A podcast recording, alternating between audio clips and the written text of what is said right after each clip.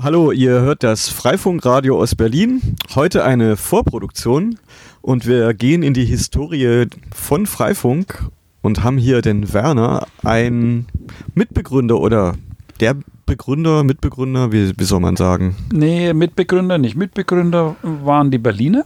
Mhm. Da waren die Iris dabei, da war der Jürgen Neumann dabei und die Monique. Nur die brauchten dann irgendwann sowas wie einen Hostmaster, einen Provider. Weil irgendjemand muss die Technik ja machen. Und dann kam sie auf mich, eigentlich zum sehr ungünstigen Zeitpunkt, weil ich damals Oberkante Unterlippe kurz vor dem Herzinfarkt war und konnte aber, nachdem sie mir versichert haben, dass das Ganze ein basisdemokratisches Projekt werden soll, nicht Nein sagen. Und dann habe ich am Anfang alles gemacht und sukzessive Funktionen abgegeben. Da gab es eine Zeit, da wurde mit Zope äh, äh, Content Management System produziert. Gab es alle möglichen Techniken, die wir, die wir da durchlaufen haben. Und der Trick dabei, dass das Ganze bis heute funktioniert hat, war meiner Meinung nach, dass wir uns viel Gedanken darüber gemacht haben, was wir nicht implementieren. Also das Weglassen war eigentlich äh, der Trick. Ist so beim Programmieren auch so. Ne? Wenn man da einen Code betreut, in dem 15.000 Zeilen drin sind, äh, ist es gut, wenn man 10 Zeilen hinzufügt und 80 weglassen kann. Es gibt dazu ein berühmtes Zitat vom Linus Torvalds, der mal gesagt hat, about optimization, don't. ich, ich, dachte, da kommt jetzt irgendwie, äh, der Code ist dann perfekt, wenn man nichts mehr weglassen kann. Nee, nee der, der, er hat, er, man, bei dem so viel wie der äh, produziert hat, äh, musste ich da eher an einfache Regeln halten. ja, also du hast quasi mitgeholfen, die erste Website für Freifunk zu betreiben und äh, einige andere Services. Bis heute bist du ja noch am DNS für freifunk.net beteiligt. Und äh, jeder, der eine Subdomain im Freifunk.net-Umfeld haben möchte, hat indirekt zumindest mit dir zu tun. Früher oder später ja. Und äh, äh, das mit den Subdomains ist ja immer so eine Sache. Vor allem, wenn zwei in einer Stadt die gleiche Domain wollen. Das hat man ein paar Mal. Und äh, da gab es auch richtig Streit, vor allem im Süden der Republik, da ist es besonders beliebt. Zum Beispiel, ja. Und einen Fall gab es auch, da wurde einem eine Domain weggenommen und das war Regensburg. Und okay. ähm, äh, wo einfach nach mehrfacher Aufforderung äh, die Werbung nicht oder mit Freifunk nicht für eigene kommerzielle Produkte zu werben, keine Einsicht da war und da haben wir dann einmal auch äh, weggelassen, aber das ist über zehn Jahre her und seitdem gab es äh, manchmal immer wegen Musik, warum das eine nicht geht und das andere schon. Es ist ja vielleicht einmal aufgefallen, es gibt keine einzige äh, E-Mail-Adresse unter freifunk.net. Also wir haben quasi alles weggelassen, was irgendwie nach Privileg aussieht, was irgendwie nach Zentralkomitee riecht, hm. äh, äh, alles weggelassen, um auch äh, in der Art und Weise, wie wir das umsetzen, möglichst viel Basisinitiativen zu fördern und dass die dann auch möglichst schnell zu Potte kommen und äh, in die Gänge kommen, wenn sie einen eigenen Nameserver zum Beispiel äh, betreiben können. Die Hälfte unserer Einträge im Domain Name Service sind Delegierung an, an, an Nameserver. Wir haben nur die Anforderung gehabt, dass es zwei sein müssen, dass sie redundant sein sollen, also sollen mit ganz großen. Ist ja auch technisch sogar so vorgesehen. Ja, aber wir hätten natürlich auch ja. anbieten können, dass wir äh, den Secondary spielen. Ah, okay. Und da, da hätten wir besser sein können. Aber gut, Fehler macht man dann draus. Ja, aber das läuft ja so ganz gut. Aber wir haben tatsächlich E-Mail-Adressen, die auf, die auf Freifunk.net hören, aber das sind natürlich Mailinglisten und die das ist ja dann nicht, äh, du meintest ja persönliche E-Mail-Adressen, die für einzelne Nutzer irgendwie. Ein, nee, ich meinte eher die Organisations-E-Mail-Adressen. Die berühmte mhm. Info-Ad. Die gibt es bei uns nicht. Doch. Ja? Wer hat die eingerichtet?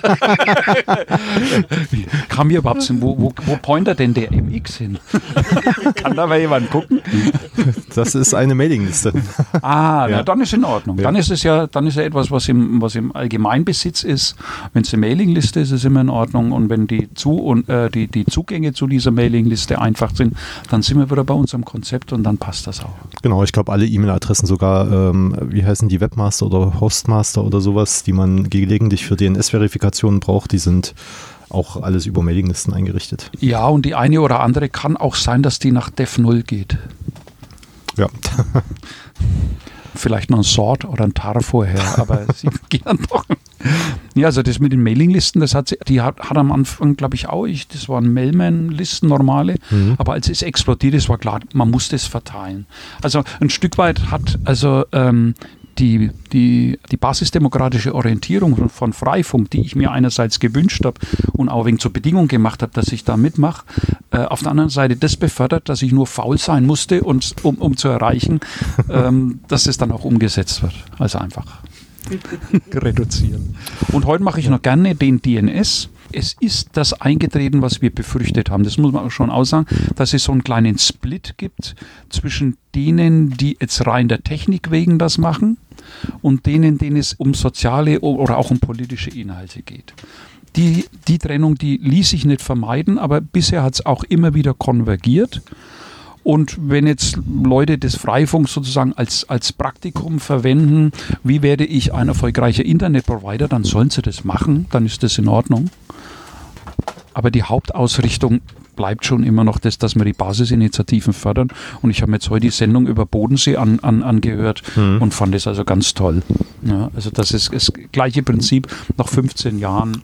Genau, das, das macht, mir, macht mir auch immer wieder Hoffnung, dann solche Communities zu sehen und zu finden, äh, die, die das genauso auch, auch leben ähm, und da echt äh, viel Arbeit reinstecken, auch andere Sachen als nur Technik zu machen. Also Treffen organisieren, Camps organisieren. Jetzt auch in Oldenburg ist ja genau das Gleiche, dass da auch das Festival organisiert wird. Ähm, das äh, freut mich immer wieder, wenn es dann nicht nur darum geht, äh, blind Router aufzustellen, sondern die soziale Komponente hochleben zu lassen. Äh, stellt jemand blind Router auf? Habe ich schon äh, gehört. okay. Wobei wir ja schon einen gewissen Wandel haben durch die Störerhaftung haben wir ja einen extremen Zulauf an Usern und es ist so, dass diese Leute da bestimmt was mitnehmen von diesem Community-Gedanken und dass sie äh, schon auch eine Position haben, die da anknüpfungsfähig ist, aber dass sie schon auch andere Vorstellungen davon haben, was Freifunk ist. Und das ist es tatsächlich auch die Mehrheit der Leute, die jetzt aktiv sind. Also nicht, nicht so die, ne, also es, die Leute, die das schon seit 15 Jahren oder, oder länger machen, sehen das sicherlich anders als die Leute, die jetzt äh, in den letzten drei, vier Jahren im Zuge dieser Welle, wenn wir eine regelrechte Freifunkwelle jetzt da erfahren, da dazugestoßen sind. Es ist äh, für mich ein interessantes Experiment, was dabei rauskommt. Und ähm, wenn die Störerhaftung dann äh, gesellschaftlich nicht mehr so relevant ist, und sieht dann ja danach aus, was dann daraus wird. Also das ist für mich eine offene Frage. Ja, ähm, schon immer in, interessant, wie, wie, wie gewisse gesellschaftliche und politische Entwicklungen dann, dann auf einmal anfangen, die Menschen zu bewegen. Und äh, äh die können, das kann ganz so weitergehen eigentlich. Ne? Na, in den Anfängen hat es ja die Menschen auch bewegt, dass sie äh, zum Beispiel ganz schwer Internet bekommen haben oder dass es einfach teuer war und man sich irgendwas auch gesucht hat, ähm, um das gemeinsam zu erreichen, äh, zu teilen. Und ich glaube, das, das, war der subversive Akt der Telekom schlechthin, dass sie in Ostberlin kein DSL angeboten haben. das war ja fantastisch. Es gab ja außer Glasfaser und ISDN gar nichts. Und da, da kann ja natürlich dann äh, etwas entstehen. Aber äh, ein ähm, bisschen, bisschen äh, Ironie beiseite. Äh, ich denke, ähm, dass man heute jetzt auch einfach mit der Tatsache, es gibt Internet umsonst äh, in den Städten, holst du da niemand mehr vom Hocker. Das ist, äh, jeder springt da drauf. Äh, zwar immer mit, mit, einem kommerziellen Konzept, das dann mehr oder weniger schlecht funktioniert, meistens nicht. Wenn ich mir jetzt, äh, wenn ich in München oder hier in Berlin äh, rumlaufe und gucke mir, was gibt es da alles an, an offenen Netzen, äh, wo ich jetzt einfach halt einfach mit Internet habe in irgendeiner Form. Meistens schalten sie dann noch irgendeine Page davor, wo sie dann, damit sie ein bisschen äh, beim Tracken mitverdienen können. Äh, das reißt niemand mehr vom Hocker. Eher ist es dann schon, glaube ich, die, die Frage der Anonymität, der, der Möglichkeit, unzensiert äh, seine Meinung zu sagen, wozu ein Stück weit auch Anonymität gehört. Und das, glaube ich, behält seinen Reiz äh, und das ist auch notwendig. Und äh, wir werden auch als, als Menschheit nicht überleben, wenn wir nicht äh, in irgendeiner Art und Weise uns wieder selbst ermächtigen einfach die Kommunikation, die wir pflegen, äh, so durchzuführen, wie wir uns das vorstellen und ohne, dass also ein Souverän, ein Mächtiger uns mhm. dabei äh, reguliert. Ja, ich denke auch, dass ähm, diejenigen auch immer dabei sein werden, die einfach Spaß daran haben, mit Technik zu spielen oder überhaupt Netze aufzubauen und äh, ihre eigenen Sachen oder äh, wirklich eigene Kommunikationskanäle zu schaffen, äh, die von niemand anderem äh, ja, kontrolliert werden können sie vielleicht schon, weil kann ja jeder mitmachen, aber die von niemandem eingeschränkt werden können in so einer Art und Weise, dass man sie nicht mehr nutzen könnte. Na, wir haben ja als Gesellschaft im Moment eine Phase, wo ein rechtspolitischer Wandel eingeläutet wird, dadurch, dass die Medien überbordend über Terrorismus berichten und die Leute dann äh, in so eine Angst- und Paniksituation versetzt werden, indem sie einfach blindlings Abbau ihrer Bürgerrechte zustimmen und es mag sein, dass viele Leute das mittragen und dass in der veröffentlichten Meinung da gar nicht so viel Kritik daran vorgetragen wird. Aber viele Leute stört es doch empfindlich und vielleicht motiviert die, dass die Leute doch unter dem Label Freifunk da auch dagegen politisch vorzugehen, dagegen aktiv zu werden.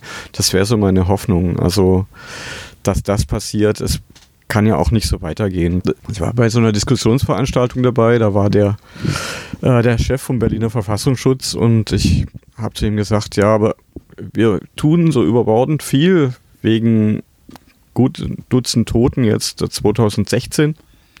Natürlich ist es um jeden Menschen schade, aber wir haben zwischen mindestens 15.000 Tote durch Krankenhauskeime jedes Jahr nur in der Bundesrepublik Deutschland. Also wenn in Bremen wird die Klinik abgerissen.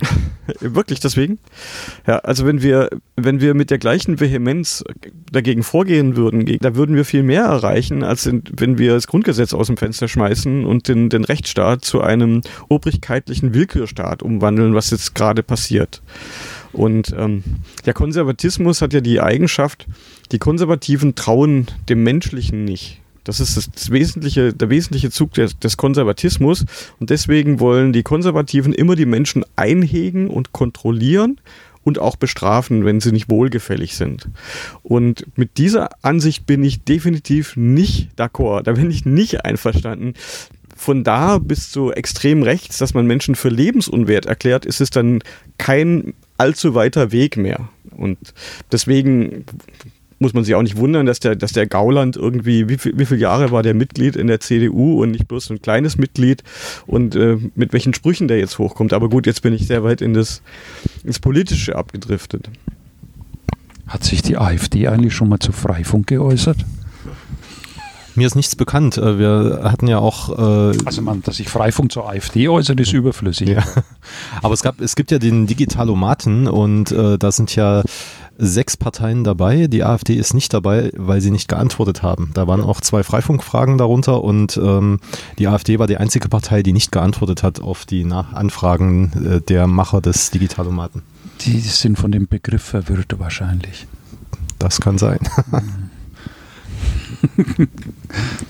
Die, sie operieren ja selber mit dem Begriff der Freiheit ganz gerne. Ja, für sich selber. Für sich selber. Also die Freiheit, andere Menschen irgendwie zu diskriminieren, ist ja auch eine Freiheit. Ne? Ja, ja. Die will man ja gerne ausleben. Und mhm. sie pochen auf die Pressefreiheit, nur möchten sie natürlich die Pressefreiheit gerne auch wieder einschränken, wenn da jetzt was drinsteht, was ihnen nicht passt. Also ich meine, wir brauchen eigentlich muss man mit, entschuldige, mit vernünftigen Menschen muss man nicht über die AfD reden und mit denen, mit denen man eigentlich drüber diskutieren müsste, mit denen kann man wohl schlecht diskutieren. Ich äh, komme jetzt, ich habe ähm, ein Stück weit absichtlich den Bogen geschlagen. Ich erinnere mich nämlich, dass es mal eine rechte Gruppierung gab, die bei Freifunk mitmachen wollte. Äh, erinnert ihr euch da noch?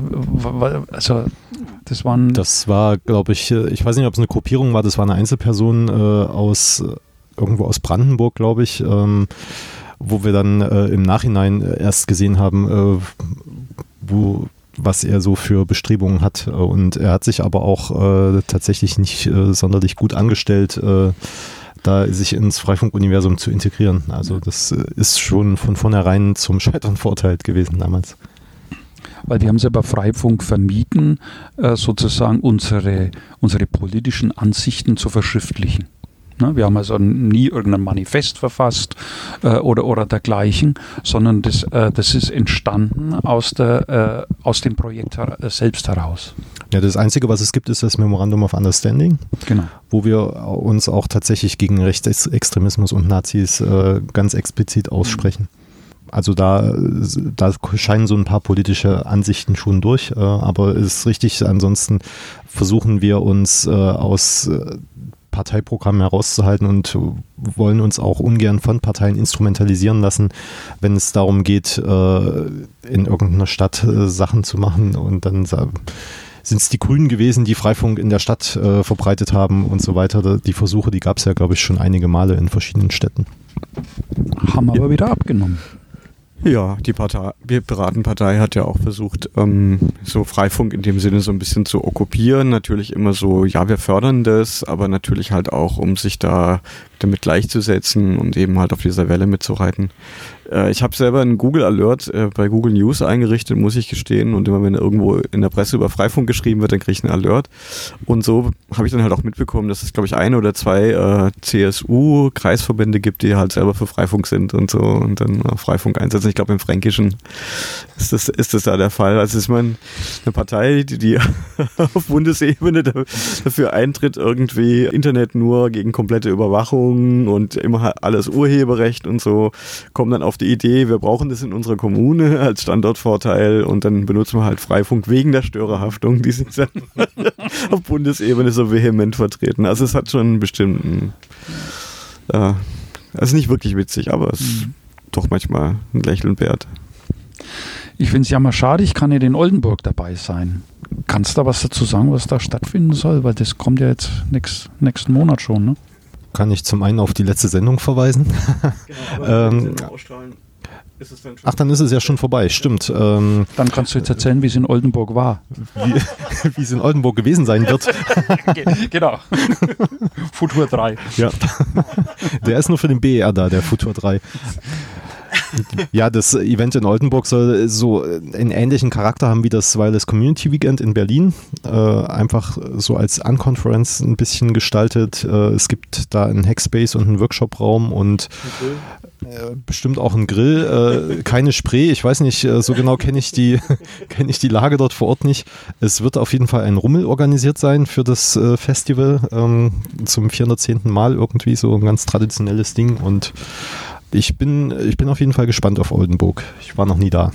Bist du denn zum 34C3 dabei? Leider nein. Auch nicht, schade. Ich fahre sonst liebend gern zum, zum 24C3 hin, aber äh, 34C3. Ich mache einfach nicht nur Freifunk Ja. und äh, bin auch ganz froh, dass es ein wenig reduziert hat, weil äh, wenn, man, wenn man immer nur eine Sache macht, äh, dann verliert man einen Blick für, für, für anderes. Mhm. Und, und äh, also geben es ja auch immer Chancen. Also wenn, wenn man jetzt äh, bei diesen Mietshäuser-Syndikatsversammlungen äh, äh, Versammlungen mal auftreten, dann kommt bestimmt auch eine ganz interessante Klientel dazu. Alles nicht mehr die Jüngsten wahrscheinlich, aber äh, doch recht erfahren. Ja, aber Und- gerade für so Hausprojekte ist ja Freifunk an sich dann auch wieder interessant. Ähm, Ich freue mich drauf. Ja. Ja. genau, das ist dann im Dezember, da gibt es hier in Berlin. No, Veranstaltung. 8. bis 10. Dezember, Mehringhof, Schule für Erwachsenenbildung. Mhm. Ja. Äh, warst du eigentlich zu deinem Start, zu deinem Freifunkstart in Berlin oder warst du dann damals auch schon in München gewesen? Ich war da schon in München. Ich bin 2001 nach München, zehn Tage bevor die Türme in New York äh, zusammengefallen sind. Und äh, das war, wann haben mich die angesprochen? Das dürfte Mitte 2012, Ende 2012 gewesen sein. Und zwo, äh, äh, 2002. 2002 Mhm. und 2003 ging es dann, ging's dann tatsächlich los. Genau, da gab es ja dann erst den Namen Freifunk. Vorher gab es ja, wurde der Name ja noch nicht, war der Name noch nicht bekannt. Ganz genau, ja, ja. Und es war auch, es war auch über die Struktur der, der Technik noch so gut wie gar nichts festgelegt. Das hat sich dann erst im Laufe der Zeit alle- alles ergeben und ich war damals eigentlich eher der Meinung, dass ich gesagt habe, wir müssen das konzeptionell vordenken. Das hing einfach damit zusammen, dass meine Jobs auch immer damit verbunden sind, jetzt irgendwie IP-Netze und Infrastrukturen zu planen. Und mhm. da, da hätte ich mich aber selber ins Knie geschossen damit. Das war ganz richtig so, dass man erstmal einfach äh, losgelegt hat und sich und dann hinterher äh, sich aus dem Baukasten des Internets bedient hat und Strukturen gebaut hat. Ja, das Chaotische in Freifunk ist ja auch ein Stück weit erhalten geblieben zum Glück und äh, hilft uns, glaube ich, auch immer wieder ähm, neue Entwicklungen mitzunehmen dann. Es beschwert sich auch niemand drüber, oder? Es gibt hin und wieder mal Leute, die sich wünschen, dass äh, das alles viel einfacher ist und äh, viel ordentlicher.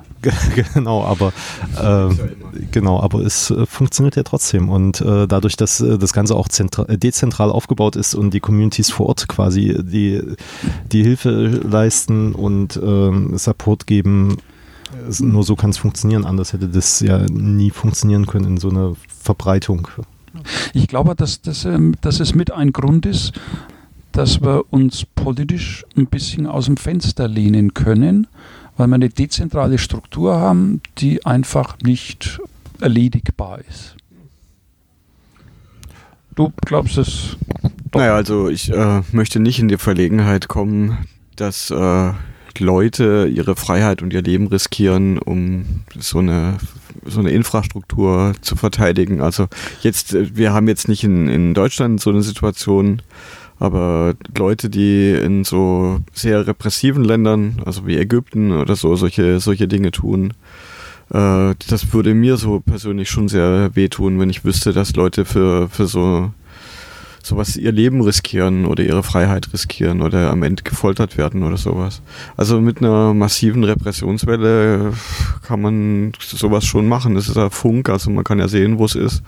Also es ist natürlich nicht so leicht abzuschalten. Und also ich hoffe, dass es eher äh, als Bewegung politisch wirkt, als äh, dass, also dass wir nicht in so ein, so ein extremes Szenario hineinkommen. Mhm. Gut. Ich habe Kaffeesatz gelesen.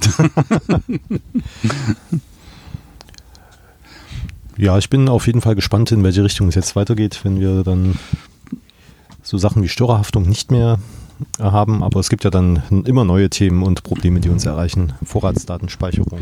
Ähm. Ich habe übrigens mit jungen Leuten eine, Erfahrung gemacht. Äh, äh, wenn man den Datenschutz vermitteln will, dann ist man ja sowas von 80 und es, äh, das funktioniert sowieso nie.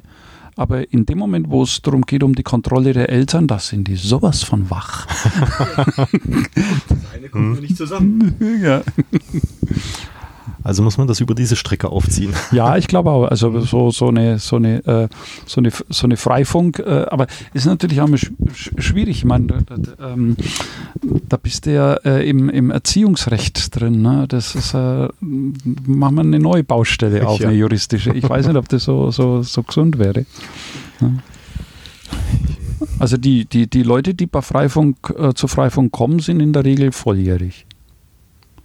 Ja, es, es gibt hin und wieder auch in den, also diejenigen, die zu den Events kommen, die ich treffe, sind meistens volljährig. Ähm, da habe ich, glaube ich, jetzt noch niemanden äh, getroffen, der unter 18 wäre, aber ich glaube, in den Communities sind schon einige äh, Schüler auch dabei. Es gibt auch Projekte an Schulen, wo. Das, darauf wollte ich hinaus. Wo, ähm, wo sich wirklich WLAN-AGs gegründet haben oder äh, die Schülersprecher sich dafür engagieren, dass in ihrer Schule irgendwie eine Art WLAN aufgebaut wird. Und ähm, wir sind in Berlin ja auch äh, in einem Projekt mit den Medienkompetenzzentren äh, wo auch hauptsächlich Jugendliche anzutreffen sind, die noch nicht volljährig sind. Also wenn ich jetzt nochmal 16 wäre und äh, für 15 Euro gäbe es einen Router, mit dem man sowas Tolles wie so ein Netzwerk aufmachen kann mit den Nachbarskindern oder den anderen Jugendlichen, dann äh, wüsste ich, was ich zu tun hätte. Okay. Und ich habe jetzt auch, äh, war auf dem Maker Fair in Hannover und da waren halt auch zwei so 16-Jährige, glaube ich waren die in dem Alter ungefähr, die sich da ganz deutlich äh, für das interessiert haben, was da, also es gab ja diesen Freifunkstand von Freifunk Hannover. Und ähm, ja, das fand ich, fand ich schön, mit denen zu reden und denen so Sachen zu erklären. Ja, da entsteht dann halt dann vielleicht doch noch zusätzliches Netzwerk in irgendeiner kleinen Stadt in Süddeutschland, also im Dreiländereck Das finde ich das ist so eine schöne Perspektive. Und ich meine, diese, in dem, in dem Alter, dann lernt man ja extrem schnell und tolle Sachen. Mhm. Vielleicht müssen wir das auch ein bisschen mehr nach außen äh, proklamieren. Bei uns braucht man keinen Personalausweis, um mitmachen zu können. Ja. Sondern Ich bin davon ausgegangen, dass es selbstredend der Fall ist und klar ist. Schreiben wir zumindest überall, dass du nicht dich registrieren brauchst und äh, bedingungslos mitmachen kannst. Ähm, das äh, müsste man vielleicht irgendwie noch äh, stärker nach außen transportieren. Ich bin neulich gefragt worden, wie viele Seiten ihr bei Freifunk. Das ist eine gute Frage. Das äh, lässt sich, glaube ich, kaum, kaum beziffern. Also auf unserer Website äh, sind jetzt, glaube ich, 420, 430 Communities ähm, eingetragen. Ich gehe mal davon aus, dass keine Community aus Ei- Einzelpersonen besteht. Also kannst du schon davon ausgehen, dass das eine hohe dreistellige bis vierstellige Zahl ist Mhm. die mitmachen, richtig aktiv und Entwickler, das werden, denke ich, weniger sein, aber es ist trotzdem schon eine ziemlich beachtliche Zahl, die sich halt nicht so gut äh, fassen lässt, weil wir eben so schön dezentral sind. Also ich würde jetzt Kaffeesatz lesen und mal raten, dass es sicherlich äh, pro Community zwei oder drei aktive Leute geben muss, weil sonst entsteht sowas nicht. Ich glaube, eine Einzelperson alleine ist es nicht. Also ich würde tippen mal, dass die Zahl der Aktiven so über 1000 liegt auf, auf das Bundesgebiet hinweg gesehen. Also ich denke, dass es realistisch ist. Aber wie gesagt, das Kaffeesatzleserei. Empirisch belegbar ist es nicht. Genau, aber wir freuen uns, dass wir einfach viele sind. Äh, Man sieht es ja auch immer auf äh, Treffen, auf überregionalen Treffen, wie viele Menschen sich dann treffen und äh, zueinander finden und kommen. Äh, sind auch jedes Mal neue Leute dabei und andere Leute. Also das wird auch nie langweilig, sich dann mit Freifunkern zu treffen. Es hören ja zwischendrin auch immer wieder Leute auf. Ich muss aber sagen, dass auf der, auf der Seite, wo ich noch äh, aktiv bin, nämlich bei den Subdomains, dass es äußerst selten vorkommt, dass welche gelöscht werden. Also es scheint auch zu funktionieren, dass, äh, ähm, dass quasi Leute nachwachsen und es dann übernehmen. Ja, so richtig aktiv, dass eine Community ihr Treiben beendet hat, habe ich nur in Gießen mal mitbekommen. Die haben das ja richtig mit Pressemitteilung und allem drum und dran gemacht. Dann waren da mal irgendwie zwei Monate die Lichter aus und dann haben sich aber auch schon wieder neue Leute gefunden, die dann äh, an der Stelle wieder weitergemacht haben. Und es kann natürlich sein, dass unter den vielen Subdomains, die wir vergeben haben, äh, einige sind, die nicht mehr aktiv sind oder nicht mehr gepflegt werden oder dass in den Communities einfach nichts mehr passiert. Wir kontrollieren das ja auch nicht regelmäßig, ob da etwas passiert. Ähm, deswegen ist das schwer zu sagen. Hast du eigentlich eine Zahl, wie viele Subdomains wir vergeben haben? Ich müsste jetzt greppen. Dann, dann liefern wir die nach und schreiben sie in die Shownotes. Unbedingt. Ja. Ja, mache ich. Es ist auch schon fast wieder rum. Okay, die Zeit neigt sich dem Ende. Oh ja, so eine halbe Stunde ist immer ziemlich schnell vorbei. Aber erzähl ruhig. Genau. Macht Spaß mit euch. Ja, es ist auch die richtige Stelle, dir, dir mal zu danken für die Arbeit, die du schon so lange machst und äh, uns den DNS-Service bereitstellst und dich, Geht darum runter wie kümmerst, Öl.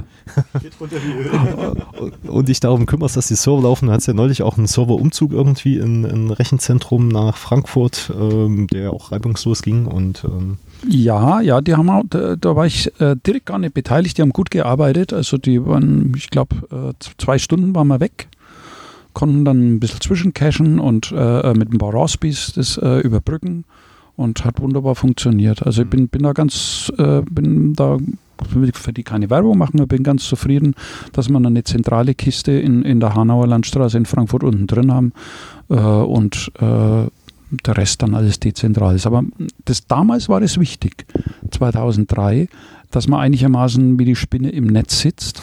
Heute ist das bei den Response-Zeiten und bei der, bei der, äh, bei- der Abdeckung eigentlich äh, irrelevant. Aber das war damals, äh, äh, hatte schon viel geholfen. ja, das sind ja auch schon 14 Jahre jetzt ins Land gegangen, seitdem der Server äh, DNS-Anfragen für uns ausliefert. Oder beantwortet, besser gesagt. Kann, kann auch nochmal 14 werden. Ja, gut zu hören. Okay. Genau, dann würde ich sagen, beschließen wir erstmal die Sendung. Vielen Dank, Werner, dass du uns besucht hast. Wenn du noch unbedingt was loswerden willst, gerne. Ich finde es hier äh, in der Wagenburg wunderschön. Das ist ein, ein Bastelparadies sondergleichen. Kann ich für 2025 mich auf die Warteliste setzen lassen? Ach, wenn es es da noch gibt. Ich bin da skeptisch. Okay, also das war's mit Freifunkradio, denke ich mal, für den Oktober. Eine Sendung vorproduziert schon im September. So schnell waren wir noch nie. Ja, das äh, in der Tat. Also vielen Dank fürs Zuhören und wunderbar, auch gutes Gefühl, auch jetzt schon die Sendung im Kasten zu haben. Vielen Dank an dich, Werner, und vielen Dank auch für den Support die letzten 14 Jahre. Und hoffentlich funken wir alle noch lange frei. Tschüss.